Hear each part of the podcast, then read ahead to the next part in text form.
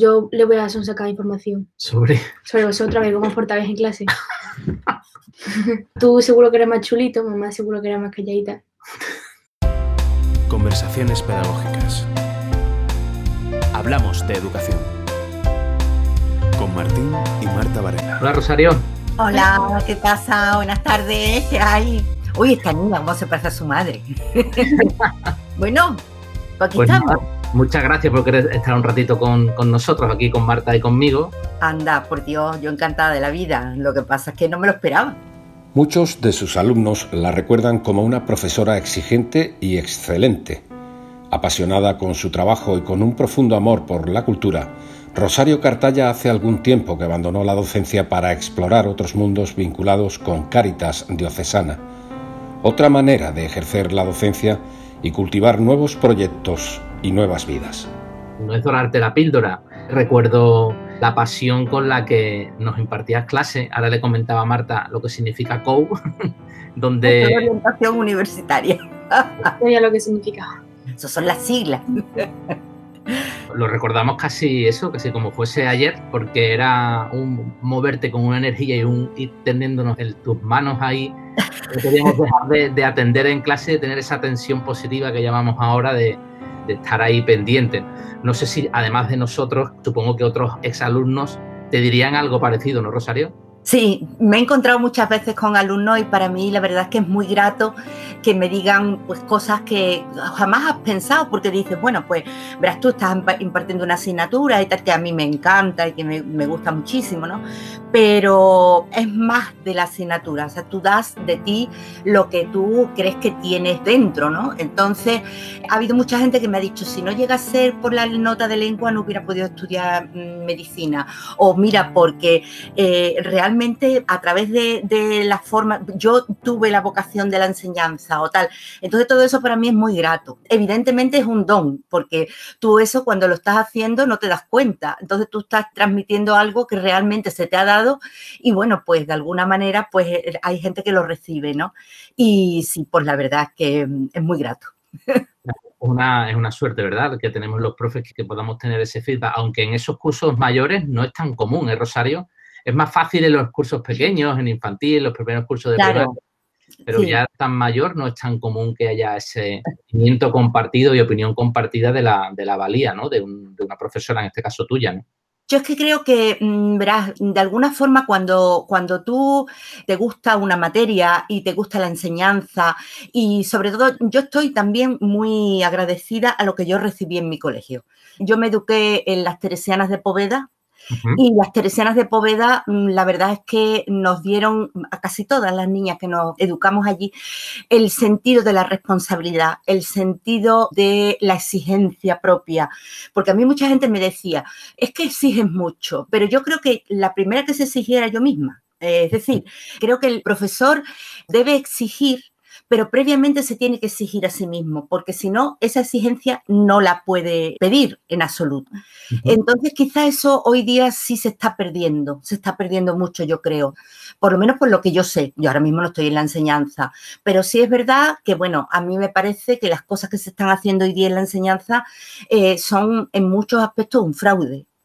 Pienso que son un fraude, porque dejar que una persona eh, siga adelante y tú le digas, pues no pasa nada, con dos suspensos, con tres suspensos, tú puedes seguir adelante, tú le estás haciendo una estafa. Estás haciendo una estafa porque, lo primero, eso no es lo que se va a encontrar luego en la vida. En la vida se va a encontrar luego una jauría cuando salga, del, cuando salga de- del centro en el que esté estudiando. Y por otra parte, pienso que hay algo que es que tenemos que enseñar todos los profesores, que es la tolerancia a la frustración. La tolerancia a la frustración es fundamental en la vida, porque sin tolerancia a la frustración tú no aprendes. Si tú te quedas en un 4 o en un 5 y te dicen, ya está bien, tú entonces nunca vas a seguir adelante. Yo recuerdo a muchos alumnos míos que en principio eran personas que llegaban como, como muy tímidas, como que no creían en sí mismas, ¿no? Entonces, yo recuerdo de gente a la que yo le he exigido han dado de sí y que luego después me, lo han agradecido, que me han dicho, yo no sabía hasta dónde podía llegar. Eh, ¿Qué pasa? Que a lo mejor se pasa mal. Eso lo aprendí yo muy bien con las tercianas. Es decir, allí nos exigían, pero porque ellas eran las primeras que se exigían, eran unas magníficas profesoras. Todas en aquella época no era normal que fueran todas licenciadas y además licenciadas muchas de ellas en grandes universidades, ¿no? Esas dos cosas me parecen fundamentales, ¿no? Es decir, no mentirle a la gente y crearle esa cosa tan fundamental en todo lo que es la vida, que es la tolerancia a la frustración. Eso me parece fundamental. ¿Tú, ¿Tú, piensas que es algo que, va pasando en las generaciones? Yo creo que esto tendrá que cambiar, tendrá que cambiar porque vamos a crear unas generaciones absolutamente blandas para una vida que no es nada blanda, que es la vida que viene, una vida muy complicada. Yo no sé si es que esto se está haciendo de forma mm, queriendo, porque, claro, tener generaciones acríticas y que no sepan hacer autocrítica a sí mismos, porque es lo fundamental. Primero, autocriticarse uno y criticar luego el entorno. Yo no sé si tú te acuerdas cuando yo os hablaba de los eufemismos. Hacíamos el estudio de los eufemismos de, aquella, de aquel momento, ¿no? Eran unos eufemismos que eran los de aquel momento. A mí me parecía eso fundamental. Es decir, que la persona supiera qué es lo que hay detrás de las palabras, ¿no? Y viendo lo que hay en las redes sociales, la cantidad de mentira que se transmite, las fake news, todo esto, ¿no? A mí todo eso me asusta muchísimo porque eh, yo soy beligerante total, porque es muy curioso, porque yo tengo varios grupos de WhatsApp y siempre me preguntan, me dicen, Rosario, ¿esto es verdad? ¿Esto es verdad? Y yo me meto a ver si es verdad o no es verdad, porque me, me fastidia mucho esto de la posverdad y de las mentiras que se van colando, ¿no? Y la gente yo veo que no tiene espíritu crítico para asumir ese, ese momento que tenemos ahora. A mí me parece eso también fundamental. A lo mejor una parte de ese esfuerzo tiene que ver con profundizar, como comentas, ¿no? Ese pensamiento crítico. Ahí estamos un poco en ese otro esfuerzo, los profesores, a ver cómo, cómo tocamos ese otro resorte con unas generaciones, ¿no, Marta? Mm. qué linda. ¿Tú, qué piensas? ¿Nosotros nos esforzábamos más? Claro, yo creo que da igual a las generaciones que, depende de, la persona. Yo, desde mi punto de vista, yo creo que yo me exijo mucho y que, me esfuerzo lo que, lo que yo veo, lo que yo veo conveniente y lo que yo creo que necesito. Es verdad que cada vez hay generaciones que van más, más flojitos o algo, como que no, como que no quieren la cosa y como que va siendo más difícil. Yo te diría, Marta, una cosa fundamental, que muchas veces quizás no es mm, cantidad de esfuerzo y cantidad de trabajo, sino calidad calidad. Es decir, profundizar mucho, ir detrás de lo que te están dando y decir, bueno, vamos a ver, ¿y esto por qué? ¿Y esto por qué no? Ir detrás a buscar las claves de la realidad, ¿no? Porque eso, en la sociedad que vamos a tener, que es una sociedad muy rápida, una sociedad muy acelerada, podemos tener peligro precisamente de la superficialidad, de no entrar a fondo, ¿no? Antes lo teníamos mucho más fácil y vosotros lo vais a tener más difícil. Entonces, en ese sentido, sí es un reto que creo que tenéis, ¿eh? Ese es un reto que tenéis muy grande y yo creo que se puede hacer, pues buscando ayuda. Eh, mm, eh, hoy día se tienen medios que antes no se tenían, pero bueno, me parece que es mucho la calidad más que la cantidad. Siempre ha sido así, pero bueno. Persistir y más que nunca rascar. Rascar, rascar a ver qué es lo que hay detrás. No en la, en la superficie, ¿no? Yo, creo que, lo que es conciencia a la gente cuesta mucho ¿La conciencia qué significa? Concienciar a la gente. A concienciar. En el esfuerzo. Pero eso es fruto de lo que hemos dicho. Eh, hay una tendencia a que todo es muy fácil, a que todo es muy fácil, a que las cosas se consiguen, que tal y cual. Y entonces, claro, tú ahí cómo vas a concienciar a nadie. Es que es muy difícil, es francamente difícil. Luego verás tú, yo otra cosa que, porque cuando estaba un poco reflexionando sobre el guion que me habíais mandado y tal, yo creo que hay una cosa que es fundamental. Vamos a ver. Autoridad no es lo mismo que autoritarismo. Yo creo que en la enseñanza, la autoridad, cuando tú mm, tienes autoridad, emanas esa autoridad, te viene de dentro, no la impones. El autoritarismo se impone y viene de fuera. Es otra cosa. Entonces, el autoritarismo jamás, pero la autoridad, la autoridad es algo fundamental. Es fundamental porque eh, es lo que de alguna manera va a hacer que tú puedas transmitir una serie de cosas que esa persona no tiene, pero no la tiene no por nada, sino porque es que es más joven y es lógico. Entonces, el reconocer esa autoridad, yo creo que hoy día tampoco. Es verdad que, algunas personas no sabemos por qué la tienen casi natural. Yo al menos así la, reconocía en tu forma de, impartir en ese momento clase. Uno, la reflexión que hacía Rosario de, de, qué ha podido pasar. Eh, yo no sé si hemos confundido los profesores el tratar de hacérselo lo más fácil posible a, los alumnos, cuando quizás la clave fundamental que tenemos ahora entre nuestras manos, y así lo nombramos a veces de manera informal, es que a nadie lo aprenden. Siempre al final hay un movimiento que tiene que partir, en este caso, del propio alumno, ¿no? Totalmente. editar todo el terreno, ahora de repente los profesores nos encontramos con, oye, ¿qué pasa con esto? ¿Qué pasa con la autorregulación? ¿Qué pasa con la, capacidad, ¿no? De, ponerse en marcha, ¿no? Entonces te das cuenta que tú desde fuera solo puedes poner como escenarios posibles, pero ese paso lo tienen que dar, ¿no? Lo tienen que dar. Es que, mm, pero bueno, ese es el proceso de una vida. Tú en la vida, para todo lo que emprendas, tienes que dar tu, el paso. Entonces, tú lo que no puedes es hacerle a la gente las cosas y dejársela hecha. Si pasa igual, por ejemplo, en el campo de la familia, pues exactamente igual. ¿Cuántos padres son superprotectores? Y resulta que entonces no puede ser, no puede ser. Eso no, pero no por nada, sino porque, claro, es que así no ayudas. Yo pienso que no ayudas así porque pues se van a encontrar solo con la vida y no... claro, eso es lo que decía. Claro, pero además se van a sentir estafados porque van a decir, es que me han mentido, ¿no? Esto es más difícil de lo que pensaba. Pues, pues, mira, el otro día comentaba Marta, otro, otro compañero que teníamos una conversación, que ella destacaría de un buen profesor o profesora eh, la capacidad de enganchar, ¿no? Yo como trabajo mucho en cuestión así de innovación educativa y tal, siempre digo que una buena clase magistral no hay quien la tumbe, una persona que sea capaz de mantenerte enganchado el mayor tiempo posible porque toca ese día o por, lo que sea, ¿no? Pues Marta Rosario es una de esas personas que aparentemente hoy los innovadores dirían, eh, pues no sé si está trabajando de una manera u otra, pero sus clases se hacían rapidísimas, te tenía pendiente, no podías despistarte. Es que además andaba yo por la clase, ¿verdad? yo no podía estar en una tarima. Pero eso también lo da el carácter. Yo que, es que soy, verás tú, que, que es que no puedo estar quieta. Eso es así. Y entonces, pues, de alguna forma, lo que sí, siempre intentaba yo eh, que el alumno me respondiera. Y a veces yo me acuerdo en alguna clase que decía, me estoy aburriendo, me estoy aburriendo. Porque entonces, a lo mejor no, pero a lo mejor la culpa era mía, ¿no?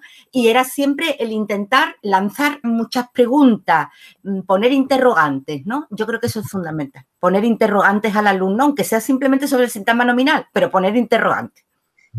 Pues eh, creo que Marta, ¿tú tenías curiosidades de esa época o qué? Oye, en vez de hacer preguntas de un tipo, quiere hacerte de otras. Ándate, yo, yo principalmente quería, quiero saber, eh, padres en, en, las clases que, como que cómo se portaban, si eran de participar así rápido, de responder de todo. Nada, buenísimos, buenísimos y además unos alumnos estupendos, verá. Yo la verdad es que tampoco tengo, mm, salvo mm, rarísimas excepciones, la verdad es que a mí los alumnos me han respondido siempre muy bien, muy bien, la verdad. Y bueno, yo recuerdo a tu madre, ahí la primera, la estoy viendo, ¿eh? La estoy viendo perfectamente. Y a tu padre igual, ya más para atrás, pero también lo estoy viendo. Y la verdad es que, que fueron, fueron unos alumnos y creo que son unos padres también magníficos, vamos. Eh, eso se ve. Marta, no te toca hablar ahora, ahora no hables. Yo, después, una cosa que sí te quería transmitir, yo después de salir del colegio, como sabes, he estado mucho en, colaborando con Caritas Diocesana y he estado dando clases a gente en exclusión social. Entonces, eso ha sido una cosa completamente diferente, pero no tan diferente, porque ahí también, ahí sí que era difícil motivar. Ahí era dificilísimo. Personas que venían de una historia terrible, personas que venían, pues a lo mejor con VIH, personas, eh, muchos de ellos analfabetos casi, casi funcionales, porque se puede decir.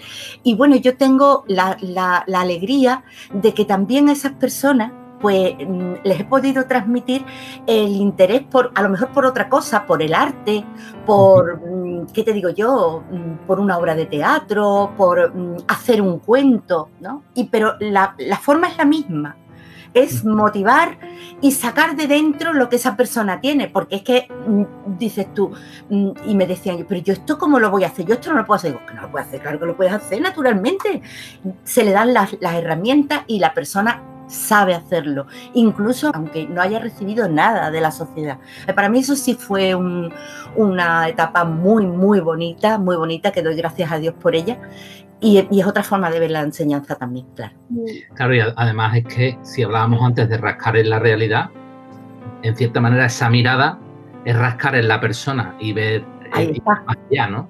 Porque son, eh, Rosario se ha llevado luego, bueno, ya más de 20 años eh, enseñando y trabajando con estas personas, ¿no? Con lo cual es, es como, como volver a la esencia de lo que es la educación, ¿no? O sea, en teoría trabajabas con nosotros para ver si los alumnos que salen del cole transforman la sociedad y luego te has ido a primera línea de batalla Eso fue una cosa que vino, vino dada, pero la verdad es que, le doy gracias a Dios porque me ha dado la posibilidad de poder eh, que personas que estaban absolutamente mm, hechas puré, pues pudieran ser capaces de ver que ellas tenían todavía dentro esa dignidad personal que se tiene la capacidad de la creatividad, de la, capacidad para, para hacer algo diferente, ¿no?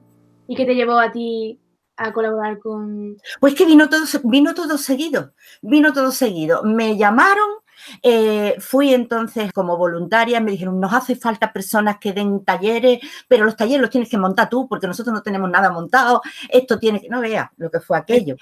Aquello era, eh, yo no me quiero acordar de lo que fue montar aquello. Luego aquello ya fue formándose, fue formándose y ya después lo tuve que dejar porque me pidieron que coordinara todo el voluntariado. Y bueno, después también eso, eso fue también muy bonito porque fue también coordinar el voluntariado de los tres proyectos de exclusión y ahora me dedico a mis nietos. Ahora me dedico a mis nietos. a mis nietos y a Manos Unidas en la parroquia. Eso es. Y bueno, y en educación para el desarrollo, que también tenemos unas cosas muy interesantes para profesores, ya te diré eh, de ese tema, porque ahora con la pandemia estamos un poco parados, pero bueno. Y ha nombrado también Marta Rosario su otra pasión, que se ve en sus redes sociales también, con lo que va poniendo en Facebook y todas estas cosas, que es la, la cultura, la pasión por la cultura, ¿no? Es esta esta, creo, también gran asignatura pendiente de nuestro sistema educativo, no sabe uno muy bien por qué, ¿no? No sé si un poco así, casi como, como pregunta final, a no ser que Marta tenga alguna otra que tú quieras contarnos alguna cosa, Rosario, desde fuera, con esa perspectiva que te da también el haber estado dentro, ahora llevar estos, estos años fuera, ¿qué crees que podríamos hacer en la escuela, ¿no? Para despertar ese amor por la cultura que tú pues llevas me da la impresión de que todo esto, es decir, que todas las asignaturas humanísticas, que todo lo que es la cultura clásica y todo esto, irlo quitando de en medio, me da la impresión, no sé si soy mal pensada, que es porque, porque no interesa el, pensamiento crítico, ¿no? Entonces, todo lo que sea filosofía, todo lo que sea, ah, ah, fuera, fuera, que todo eso lo que hace es que la gente le dé vuelta la cabeza y no nos, no nos conviene.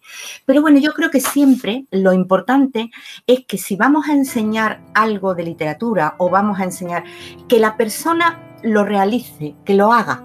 Es decir, vamos a leer una obra, pero mira, primero vamos nosotros a construir una historia. Yo recuerdo con estas personas en, exclusión social que me di cuenta que era una tontería llevarlas a un sitio para que dieran una exposición de pintura. Primero tenían que querer ir a verla. Entonces me acuerdo que hice una serie de cosas como una especie de recortable y entonces una palma del martirio, un no sé qué, un no sé cuánto. Y ellos iban viendo y iban montando. No, porque mira, es mártir, hay que ponerle la palma, hay que no sé. Y yo, de verdad, cuando fueron al Museo de Bellas Artes y una persona que es absolutamente analfabeta me dice, esa santa, esa santa es virgen porque lleva una mm, eh, azucena y es mártir porque lleva una palma. Yo me quedé impresionada porque digo, bueno, pues, pues un poco eso. Es decir, la persona tiene que querer ir a la cultura. ¿Cómo? Pues haciéndola ella misma haciéndola ella misma, escribiendo un cuento. Yo aprendí muchísimo con ellos, ¿eh? porque, claro, en el colegio era distinto, porque tenías que, tenías que impartir, tenías que tal. Pero aquí que no tenía tanta prisa, pues también me di cuenta que a lo mejor leer algo no, les, les costaba mucho trabajo. Pero montar ellos un relato sobre su propia vida, aquello fue una, experiencia magnífica. Precisamente eh, lo hicimos luego en el colegio con Fernando Donaire, llevé yo los, los, relatos que ellos habían, eran durísimos, que ellos habían hecho, los llevé y los estuvimos, los estuvimos haciendo allí precisamente en segundo de bachillerato, estuvimos haciendo unas clases sobre eso. Entonces yo pienso que, que tú no puedes meterle a la gente así. Seguramente lo que tienes que hacer es que verdaderamente la gente quiera quiera y, tiene que ser que se sienta, se sienta protagonista de lo que está haciendo. Pues eso es, es la gran clave, ¿no? En Rosario y es, y es precioso despertar el querer, el querer aprender, el querer amar la cultura en el otro y probablemente quizás lo más importante es encontrarse personas como, como tú o como tantos otros que han tocado a otros alumnos. eh, Mi amiga Almudena, mi amiga Almudena. o tu Esa también. Elena, ¿no? Que, que ha hecho amar la historia o el padre Carlos que nos hizo amar la Ahí. música Ahí. a muchísimos alumnos, ¿no? Al final te tienes que encontrar con una persona que lo ama. Claro, sí, tú no puedes transmitir amor si previamente no lo tienes, evidentemente. Pues muchísimas gracias, Rosario. ¿Tú quieres algo más, Marta? Yo, yo una pregunta pequeñita. Eh, mí me, me da curiosidad que, eh, qué es lo que te llevas de, de haber sido profesora con los alumnos, qué es lo que más te gusta. Pues quizá lo que dice tu padre, es decir, el que, el que tú hayas dado eso que a ti te han dado gratis, que tú lo des igualmente gratis, que tú digas, pues mira, estas criaturas todavía se acuerdan de aquello que tú, sin saberlo siquiera, les estabas transmitiendo, ¿no? Eh, eso, es, eso es algo que verdaderamente es un don y, y lo único que puedes dar una es gracias por ello. Nosotros también te damos las gracias a ti, Rosario, por haber Eh, estado ha, sido un, un placer. bueno, niños. Un un beso grande. abrazo fuerte. Gracias, Rosario. Cuídate mucho. Gracias. Adiós. Igualmente. ¿Qué tal, Marta? Muy bien. ¿Has visto qué energía? Sí, sí, vamos, que, que- es que me queda muchas veces que digo, es que me estaba recordando a mi profesora de lengua por cómo ha, ha explicado cómo daba las clases, que hacía preguntas así, no sé si diría impertinentes. Preguntas impertinentes. Eso no es, ¿no? ¿Qué significa impertinente? Impertinente un poco que no, que no pega, ¿no? ¿Ah, no? Maleducada, Ah, no, pues entonces no. Que hacía preguntas así incisivas, de, Claro, de sacar. para, para que llamara la atención y se movía por toda la clase Eso, sí. Y, y, recordaba. te- y exigía mucho y eso a muchos alumnos les daba un poco de coraje, pero a mí personalmente me gustaba. Es curioso, ¿no? Cómo ha pasado de la exigencia máxima, o sea, un segundo de bachillerato un COU, donde había que dar todo el temario y salir muy preparado para la selectividad con los alumnos, Sí, ahora a trabajar, como ha dicho, ¿no? Con personas en exclusión social y casi des- despertar de otra manera la- las ganas de aprender, ¿no? Que es lo más, lo, lo más difícil y lo más bonito también, quizás. sí, vamos, yo creo que, que es muy, que es muy importante lo que ya he dicho, que, que de- vamos, que da igual la edad y todo eso, que la forma en la que tú vayas a enseñar y, y eso, que, que es muy importante porque es que a los alumnos se les queda marcado, vamos, Ujú. por experiencia propia, vamos. A veces te marca la, la asignatura, pero al final siempre te marca la persona y la recuerdas, como yo recordaba a ella. Hombre, porque a mí, por ejemplo, la asignatura de lengua tú dices un poco. ¿Sabes cuál que está más que, que te guste? Pero es que un- una profesora puede cambiarlo perfectamente. Pues nada, ya lo que tendremos que hacer es entrevistar a algún profesor que le digas tú estas mismas cosas que le he dicho yo a Rosario, ¿no? De mi colegio. ¿Por qué no?